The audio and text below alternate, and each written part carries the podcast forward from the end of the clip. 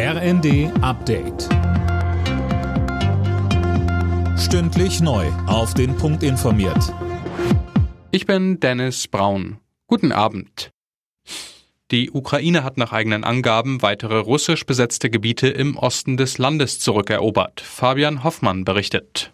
Ein ukrainischer Armeechef sprach von 3000 Quadratkilometern Fläche, die die Ukraine von den russischen Truppen zurückerobert habe. Es sind um die 30 Ortschaften in der östlichen Region Kharkiv. Darunter gelang es den ukrainischen Streitkräften demnach auch die strategisch wichtige Stadt Kupiansk zurückzuerobern. Die hatten die Russen zu Beginn des Angriffskrieges besetzt. Darüber lief der Nachschub der russischen Truppen. Russland hatte zuvor den Abzug ihrer Truppen aus bestimmten Gebieten angekündigt.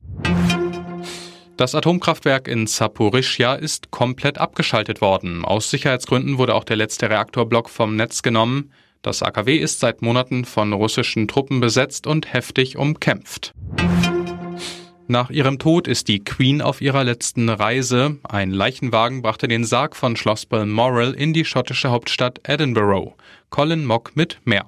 Auf dem Weg durch die Städte und Dörfer Schottlands standen abertausende Menschen am Wegesrand, um der verstorbenen Monarchin die letzte Ehre zu erweisen. Das Ganze begleitet von einem TV-Hubschrauber. Die Fahrt der Kolonne wurde im britischen Fernsehen live übertragen.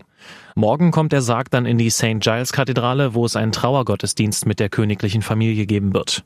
Am Dienstag geht es weiter nach London, wo der Sarg dann vier Tage lang in Westminster Hall öffentlich aufgebahrt wird. Bundestagspräsidentin Bärbel Baas kritisiert die Entlastungspakete der Ampel.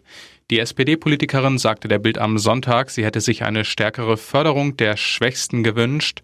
Dass vielen kein Geld für die Freizeit bleibt, empfindet sie als dramatisch.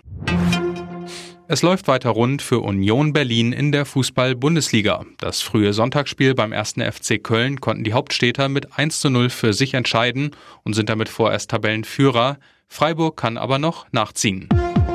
Alle Nachrichten auf rnd.de